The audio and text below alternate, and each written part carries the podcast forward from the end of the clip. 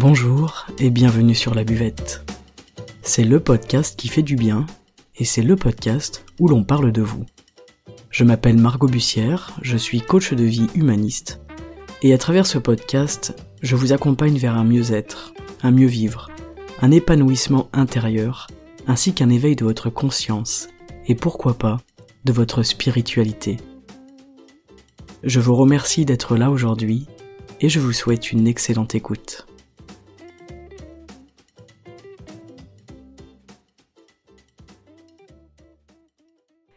Salut les amis et bienvenue pour cet épisode, ce premier épisode de l'année 2023, euh, aujourd'hui, en ce, premier samedi de janvier. Je vous accueille donc sur la saison 3 de, du podcast. Euh, c'est avec grand plaisir que je repars pour une, pour une saison et pour une année entière. Et j'en profite très succinctement euh, pour vous souhaiter tout de même une, une très bonne année, en tout cas un bon début d'année, avec un petit peu de un petit peu de joie, un petit peu de lumière, et puis de la paix, de la paix dans le cœur et, de la bienveillance surtout envers vous-même. Euh, j'en profite également pour m'adresser à toutes les personnes qui, comme moi, commencent l'année un petit peu avec des embûches. Euh, eh bien, en fait, ce n'est pas grave. Ce n'est pas grave parce qu'il n'y a rien qui a changé de fondamental entre le 31 décembre 2022 et le 1er janvier 2023. Et en fait, ça reste une continuité de votre année, de votre avancement en ce moment, euh, de votre vie, de votre chemin intérieur. Et peu importe ce qui vous est arrivé pendant ces, quelques semaines de congé ou de non-congé d'ailleurs pour certains, c'est toujours une continuité. Et ça c'est important parce que on se met beaucoup de pression avec cette nouvelle année. Je vous invite à écouter l'épisode de l'année dernière que j'avais fait sur les bonnes résolutions. Euh, eh bien, mon avis n'a pas changé à ce sujet-là. Et on se met beaucoup de pression et il faut pas oublier non plus qu'en fait notre vie c'est une continuité, c'est un défilement, des choses qui nous arrivent petit à petit, mois après mois, et hum, ce n'est pas parce qu'on est euh, le 1er janvier, le, 5 janvier, le 10 janvier, que les choses doivent être forcément différentes à l'intérieur de nous. Je pense que ce qui est important, c'est l'équilibre, l'harmonie intérieure, et essayer, en tout cas, faire de son mieux, afin de vivre correctement, de vivre euh, en accord avec nos choix, et puis d'arriver à avancer malgré les embûches. Pourquoi je vous parle de ça? Eh bien parce que normalement cet épisode, avec notre invité Pascal Bertou, devait sortir samedi dernier, le 31. Ça devait être mon dernier épisode de l'année. Il était calculé pour ça, hein, donc euh, vous comprendrez à la fin quand on vous souhaite une bonne fin d'année que effectivement il était censé être diffusé en 2022 et que j'ai eu un, accident euh, à la montagne et euh, avec quelques blessures, mais surtout une blessure principale qui est une fracture du coude et quelque chose que je n'avais pas prévu en fait. C'est vraiment quelque chose qui est venu perturber tous mes plans, tous mes plans pour janvier. J'avais un mois de janvier très chargé avec beaucoup de changements, beaucoup de nouveautés. Et en fait, ce n'est que la continuité de mon année. C'est-à-dire que ce n'est pas parce que c'est le mois de janvier particulièrement euh, qu'il faut se laisser abattre. Je ne sais pas comment vous expliquer ça, mais je pense que le terme se laisser abattre est pas mal parce que moi, je me suis senti abattu, euh, abattu suite à cette fracture, à cet accident, etc. Et euh, là, on est le 6 janvier pendant que je suis en train d'enregistrer, donc vous aurez l'épisode le 7 évidemment. Et il m'a fallu 6 jours pour comprendre et réaliser vraiment à l'intérieur de moi qu'en fait ce n'est pas grave. Ça aurait pu m'arriver en novembre, en décembre, en janvier, en février, en mars. Euh, ce qui doit arriver arrive déjà d'une, et puis les plans ne sont pas arrêtés. Votre avancement, il n'est pas arrêté. Voilà, donc je voulais souhaiter une bonne année à tout le monde, et puis ceux pour qui ça commence moins bien, un petit peu comme j'ai vu sur, euh, sur Instagram suite à la, à la story euh, et au sondage, j'ai vu qu'il y avait quelques personnes qui étaient un petit peu dans mon cas. ne baissez pas les bras, ok? Et hum, le renouveau, c'est tous les jours. On n'a pas besoin d'attendre le 1er janvier pour qu'il y ait du renouveau dans nos vies, et ça, c'est très important. C'est le message que je voulais véhiculer.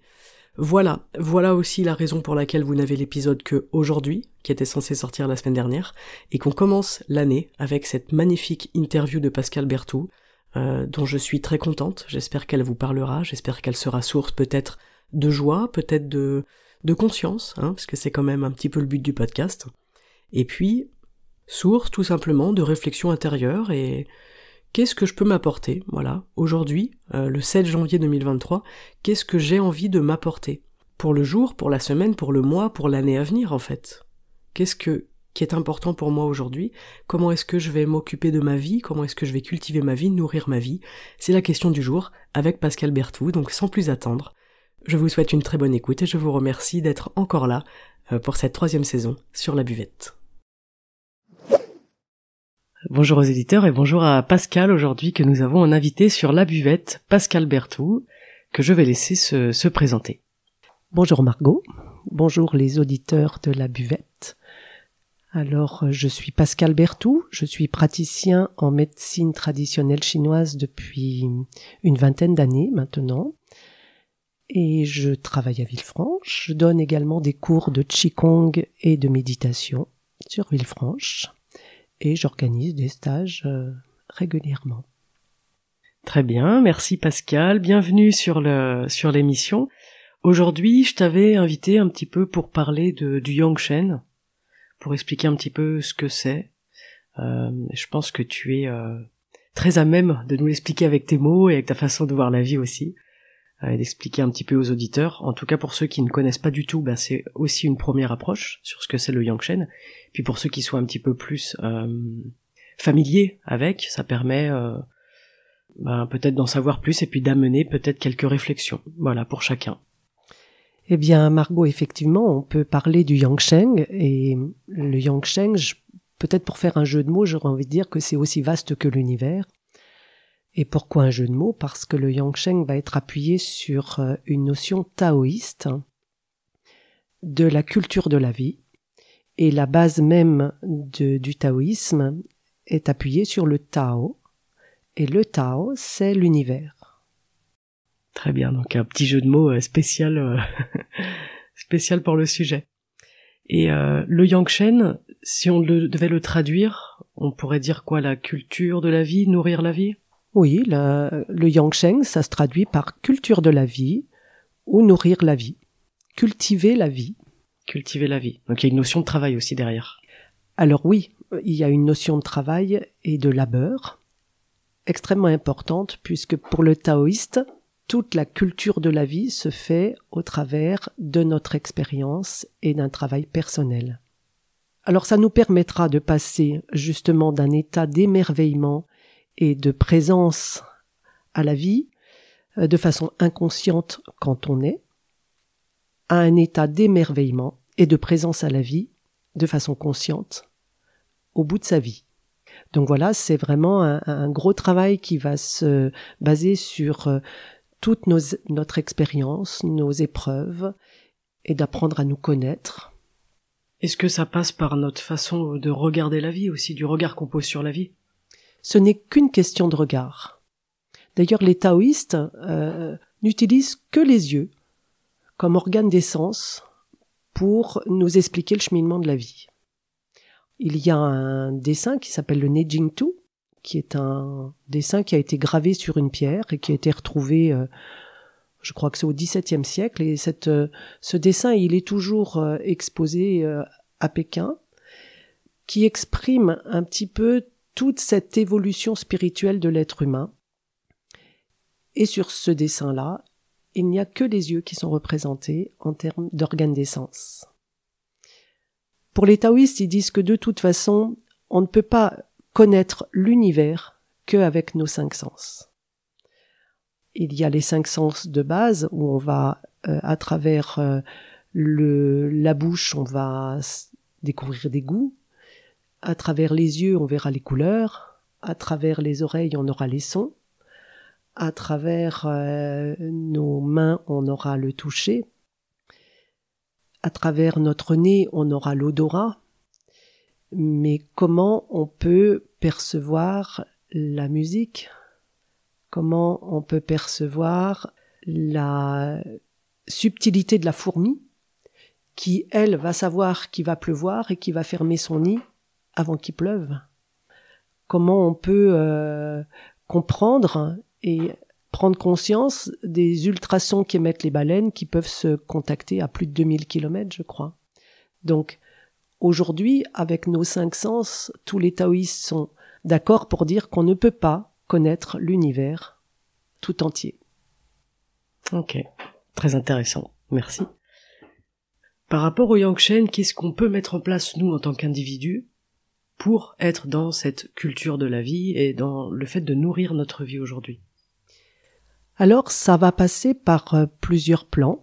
Un plan de pratique physique, un plan de pratique euh, alimentaire, diététique, et un plan plutôt spirituel. Toutes ces pratiques vont être complètement euh, mêlées les unes aux autres, c'est-à-dire que en fonction de la manière où on mange, on va pouvoir être plus calme ou moins calme, et de la manière où on va être affairé également dans notre vie, on aura accès à une certaine quiétude ou non. Plus on est affairé, moins on arrive à retrouver le calme à l'intérieur. Notre esprit aime bouger, mais le terme méditation en chinois, par exemple, se traduit par s'asseoir et oublier. C'est un terme qui signifie le concept d'oubli, tsuo, ne pas bouger. Oublier veut pas dire qu'on oublie tout ce qui s'est passé dans notre vie. C'est simplement une première partie de notre vie est faite pour apprendre et une deuxième partie est faite pour oublier au sens sortir de la théorie et expérimenter.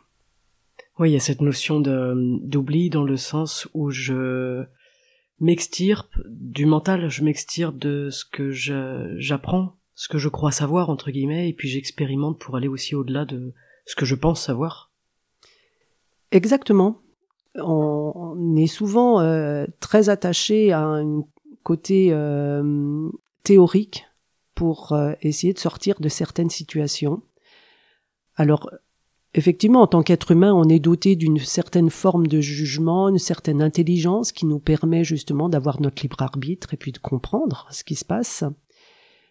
Mais ce qui est intéressant, c'est de voir que une fois qu'on a analysé la situation, on sortira d'une situation difficile que lorsque nous arriverons à faire le calme à l'intérieur. Analyse égale, paralyse, il me semble. Exactement. Je dis régulièrement dans les cours, dès qu'il y a analyse, il y a paralyse. Et ça, je pense que tout le monde devrait se le mettre dans un petit coin de la tête. Euh, je trouve ça pas mal. Ok, tu nous as parlé du, de la pratique physique. Qu'est-ce que, qu'est-ce qu'on met dedans? dans cette pratique physique pour Liang-Shen Eh bien, on peut mettre le Qigong, par exemple. Le Qigong, ce sont... Alors, qu'est-ce que ça veut dire Qigong? Qi, énergie, Kong, exercice. Donc, ce sont des exercices pour l'énergie. Le Qigong est une pratique qui fait partie intégrante de la médecine traditionnelle chinoise, puisqu'elle permet de faire circuler le Qi de façon à ce qu'il n'y ait pas de blocage. Toutes les maladies sont des blocages. Donc à partir du moment où on fait circuler qu'il n'y a pas de blocage, on n'est pas censé avoir de maladies qui traînent. Alors bizarrement, je suis un peu enrhumée aujourd'hui. je suis désolée. Moi aussi, j'ai, je fais du qigong et pourtant j'ai eu la grippe, hein, donc on n'est pas à l'abri. Mais en fait, c'est ça qui est, euh, que je trouve intéressant, comme tu l'expliques, c'est hum, le qigong est fait pour faire circuler l'énergie et le fait de faire circuler l'énergie, nous permet d'éviter les blocages, les nœuds. En fait, c'est ça? Oui. Et puis permet de d'amener de la fluidité. Et lorsqu'on amène de la fluidité dans le corps, on amène souvent de la fluidité dans la tête. Le, fait d'être fluide dans sa tête permettra à ne pas euh, mettre trop d'intensité dans les difficultés ou les épreuves. La plupart du temps, on met trop d'intensité dans les événements quand les choses ne sont pas fluides dans la tête eh bien, on met trop d'intensité dans les épreuves. Et on perd de vue l'essentiel. On perd de vue finalement la, la, gravité du problème et on se rend compte que après coup, tout se règle, tout se, tout se gère. Cette pratique, elle va nous amener justement à être un peu plus fluide à l'intérieur pour moins prendre de façon euh, exacerbée les épreuves ou les difficultés ou les problèmes ou les agressions des uns ou des autres autour de vous. Évidemment, on a dit tout à l'heure que c'était une question de travail, donc c'est toute sa vie qu'on travaille là-dessus. Oui, et puis j'imagine qu'il y a des périodes, enfin moi je le ressens comme ça, il y a des périodes où on est plus hermétique à ce qui va venir de l'extérieur, qui va nous impacter, et puis il y a des périodes où on est ouvert et on va tout prendre, entre guillemets. On va s'accrocher à tout ce qui nous traverse. Oui, parfois on peut être plus fatigué. Donc quand on est fatigué, on a tendance à être euh, un peu plus irascible. Donc euh, Souvent, c'est le cas des femmes, par exemple, qui sont euh, qui ont des règles et quand il y a une perte de sang, il y a automatiquement une forme de dépression physiologique qui se met en place et c'est pas une vue de l'esprit euh, de voir euh, cette irascibilité, cette susceptibilité chez les femmes qui ont des pertes de sang, mais réellement il y a une réaction émotionnelle derrière qui n'est pas forcément psychologique, elle est physiologique. C'est comme une femme qui a accouché, elle a perdu beaucoup de sang. Derrière, eh bien, c'est pas rare qu'il y ait une forme de dépression et elle est très souvent liée à la perte de sang plus que à l'heureux événement qui, qui est arrivé. Donc, ces, ces notions-là euh, de d'état, effectivement, mettre des choses, mettre, mettre les situations euh, un peu plus difficiles quand on veut gérer un conflit et que soi-même on n'est pas bien, c'est c'est plus compliqué. Hein, on dit souvent que c'est facile d'être positif quand tout va bien mais que tout le travail justement qu'on a à faire, c'est d'arriver à être dans cette recherche du calme et de la quiétude, même quand les choses nous bousculent. Il y a vraiment cette idée de... Euh, moi j'aime bien cette métaphore avec l'eau qui est troublée avec de l'argile. Mettez une cuillère d'argile dans de l'eau, vous remuez, vous verrez que l'eau est trouble. Et en fait, si vous laissez poser ce verre, à un moment donné, l'argile descendra au fond, et l'eau deviendra claire. Et en fait, l'esprit, dans cette culture du Yangsheng, doit devenir un petit peu comme cette eau qui laisse tomber le trouble pour revenir à la pureté, à la transparence. C'est vraiment des formes d'apaisement, euh, les pratiques, les pratiques de L'alimentation, pour ceux qui me connaissent, savent que c'est quelque chose d'extrêmement important parce qu'on sait que la nature des aliments va avoir un, impact sur notre euh, état d'être, hein, notre santé, notre euh, nos émotions. Donc l'enjeu de la vie, c'est justement d'avoir de moins en moins d'émotions, mais surtout ne pas être euh, prisonnier de nos émotions. La joie, c'est une émotion qui est extrêmement agréable et, qui va se, se, partager, se propager. Mais toutes les autres émotions ont tendance à nous faire du mal, que ce soit la colère, que ce soit euh, le chagrin, la tristesse. Regardez, quand vous êtes en colère, euh, vous n'êtes pas forcément bien au fond de vous. Donc l'enjeu, c'est de reconnaître cette colère, de pouvoir euh, la, non seulement la reconnaître, la définir, l'expliquer, mais ensuite s'en débarrasser. La laisser tomber au fond du verre. Exactement, la laisser tomber au fond du verre, comme l'argile, comme le trouble de l'agitation. Très intéressant cette métaphore euh, du verre et de l'eau trouble. Je pense que ça parlera, euh, ça parlera aux auditeurs. En tout cas, moi, ça me parle. Autour de cette notion de Yangsheng, est-ce que tu peux nous parler peut-être de la respiration? Alors oui, la respiration, euh, c'est peut-être une des bases fondamentales, puisque la respiration est quelque chose de naturel et spontané quand on est, où on va respirer par le nez, où on va avoir souvent la langue collée au palais. Et en fait, très rapidement, dès qu'on sort du, du nouveau-né, eh bien, on va respirer de façon erronée. C'est la preuve hein, quand on voit le nombre de personnes qui me disent qu'ils n'arrivent pas à respirer. En fait, tout l'enjeu du Yangsheng, c'est de revenir à quelque chose de naturel et spontané. Donc, laisser la respiration aller tranquillement, calmer l'esprit, ramener l'esprit à l'intérieur, et on peut vraiment, euh, dans ces pratiques, trouver des sensations extrêmement agréables d'une respiration lente, profonde, mais pas exagérée. Ce qu'il faut savoir, c'est qu'une respiration audible est une respiration qui pose problème.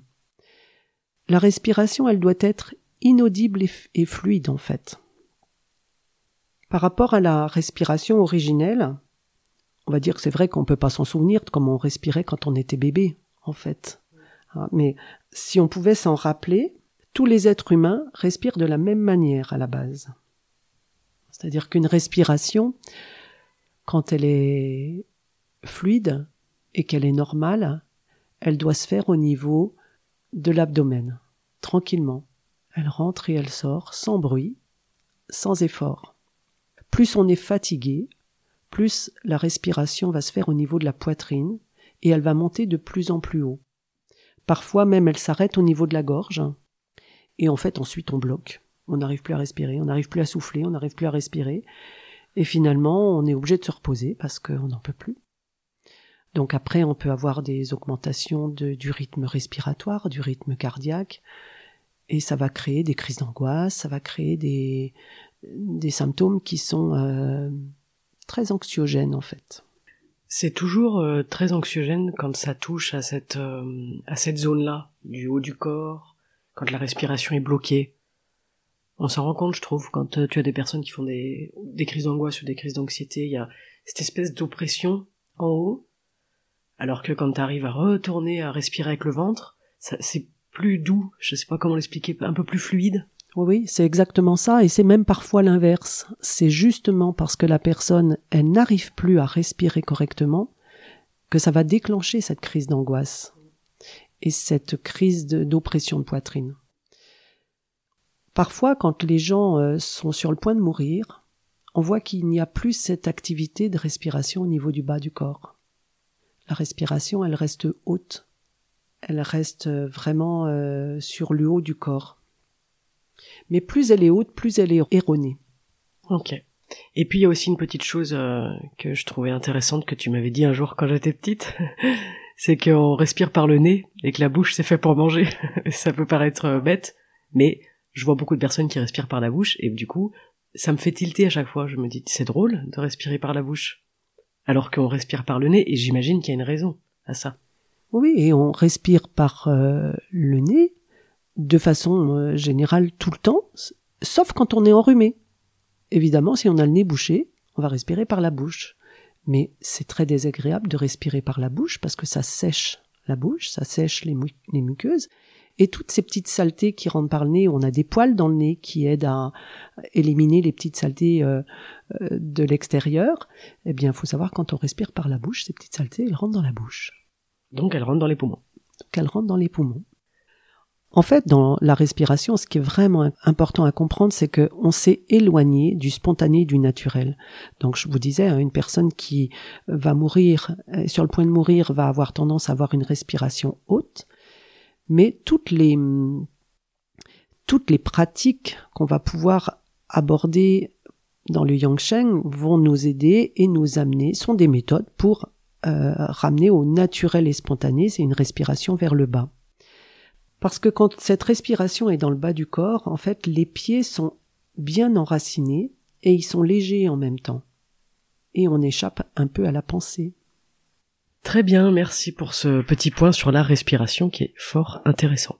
Est-ce qu'il existe une méthode miracle? C'est un petit peu la mode aujourd'hui, des méthodes pour tout, des méthodes miracles pour tout, pour vivre bien, pour euh, essayer de, vivre dans cette euh, culture de la vie et dans cette, façon de nourrir la vie. Alors c'est drôle que tu parles de mode, hein, Margot, parce que effectivement tout est sujet à la mode, aux nouvelles techniques, aux nouvelles découvertes, aux nouvelles et en fait, toutes ces méthodes taoïstes, elles visent à revenir à quelque chose de naturel et spontané. En fait, c'est ça qui est fou. C'est que tu dis qu'on a une chose qui est gratuite, qui existe depuis la nuit des temps, puisque depuis qu'on on est, c'est la première chose qu'on fait, c'est on respire. en fait, c'est ça la méthode, c'est que c'est une méthode sans méthode. Et s'il y a une chose à retenir, c'est que justement, l'important, c'est de ne pas avoir de méthode.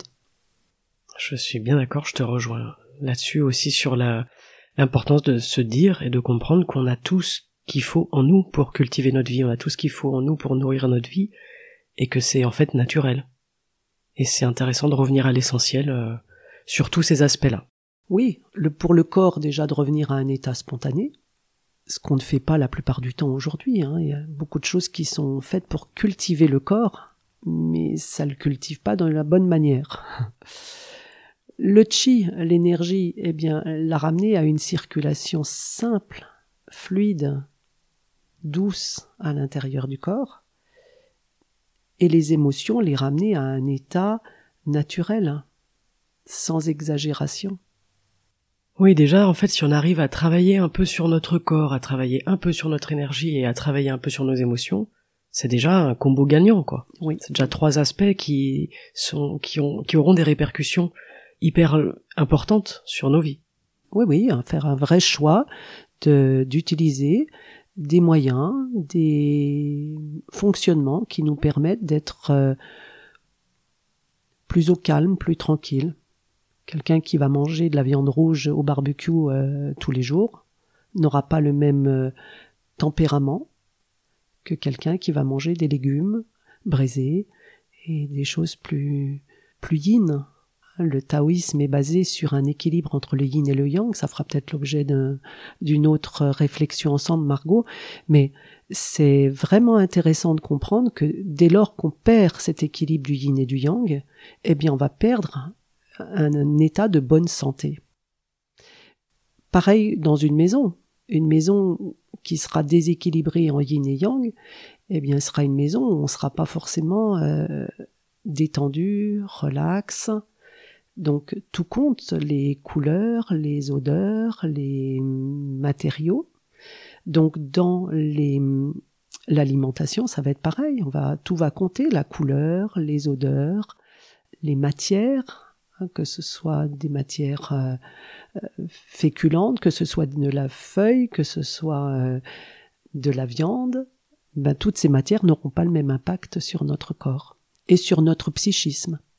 J'ai été très intéressée de faire tout un cursus en ce qu'on appelle Xinli en médecine chinoise, c'est une psychothérapie en médecine chinoise, parce que ce qui était important, c'était de comprendre comment, à travers le corps, on pouvait aider le psychisme, aider la psyché et trouver des moyens de sortir de certains états phobiques ou de blocage au niveau de la pensée.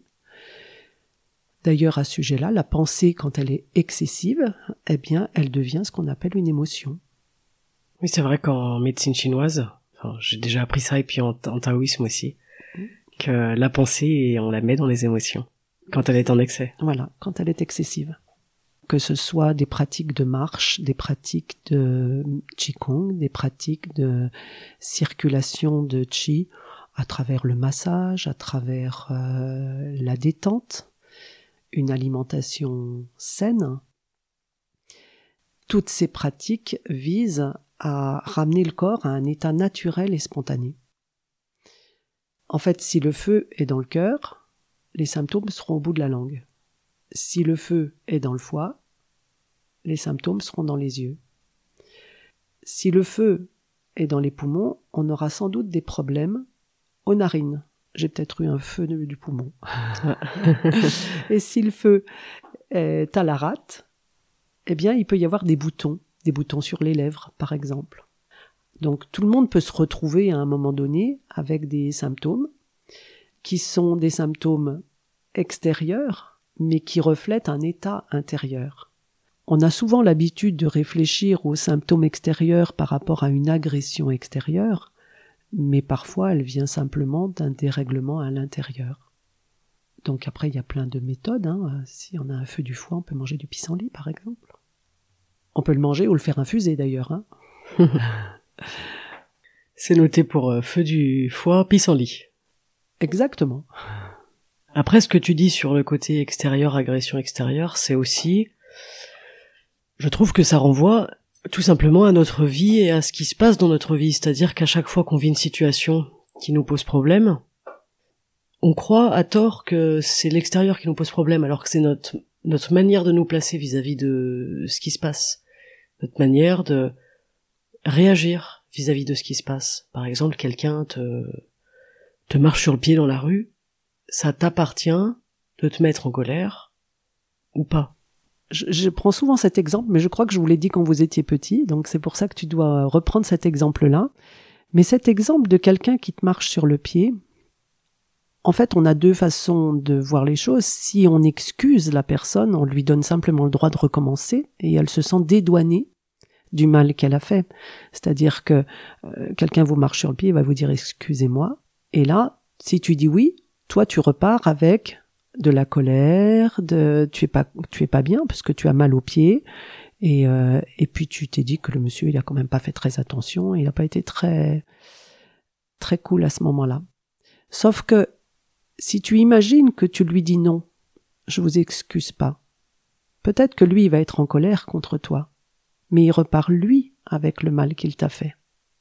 Et toi, rien ne t'empêche derrière de pardonner. Le pardon, tu le fais pour toi, pour éviter justement d'être en colère. T'as pas besoin d'être en colère pour ça. La personne t'a marché sur le pied, ben, effectivement ça arrive.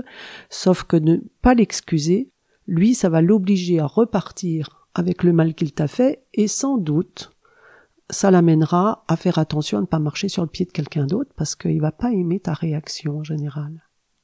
Donc oui, tu as raison, on est toujours responsable de, de la manière dont on réagit et que tout l'enjeu, c'est d'éviter de laisser notre corps pourrir par des émotions qui durent.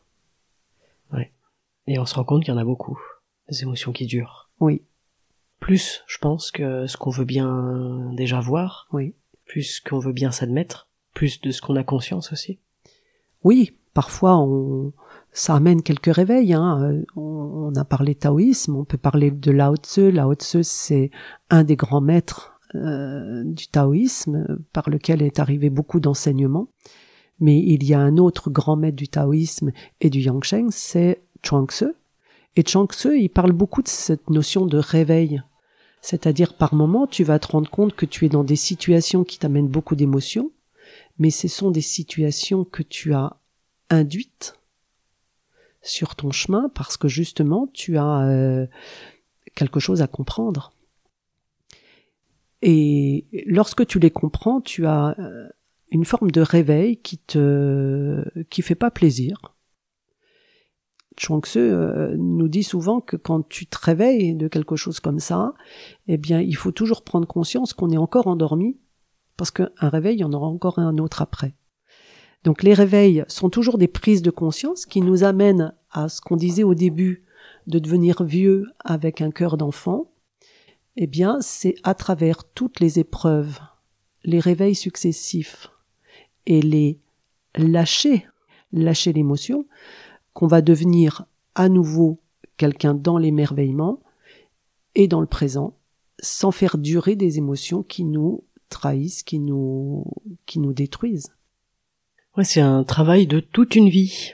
Exactement. De s'occuper de ça, mais il n'est jamais trop tard pour, euh, pour s'y mettre. Oui, et puis de toute façon, plus il y a cette euh, notion de travail euh, sur soi, plus on va être confronté à des réveils. Et que du coup, euh, parfois, ça peut être un petit peu perturbant. Ce qu'il faut juste savoir, c'est que quand on a commencé, on peut pas s'arrêter. Et on peut pas revenir en arrière. Et que ça fait probablement partie du chemin et l'univers a envoyé ça pour une bonne raison et pour nous amener à la paix. Très bien. Merci pour euh, ta sagesse. Euh, alors je ne sais pas si je suis sage, mais euh, je deviens, je commence à devenir un peu vieille, donc ça me rassure. Merci Pascal pour cette cette entrevue qui est ma foi moi qui me passionne. Donc j'espère que ça passionnera aussi toutes les personnes qui nous écoutent. Et puis pour ceux qui peut-être veulent en savoir plus, il me semble que tu organises quatre journées de stage taoïste. Est-ce que tu peux nous en dire un petit peu plus, nous donner des, informations à ce sujet? Alors oui, euh, cette année encore, je redémarre un cursus de quatre journées qui va se faire sur six mois.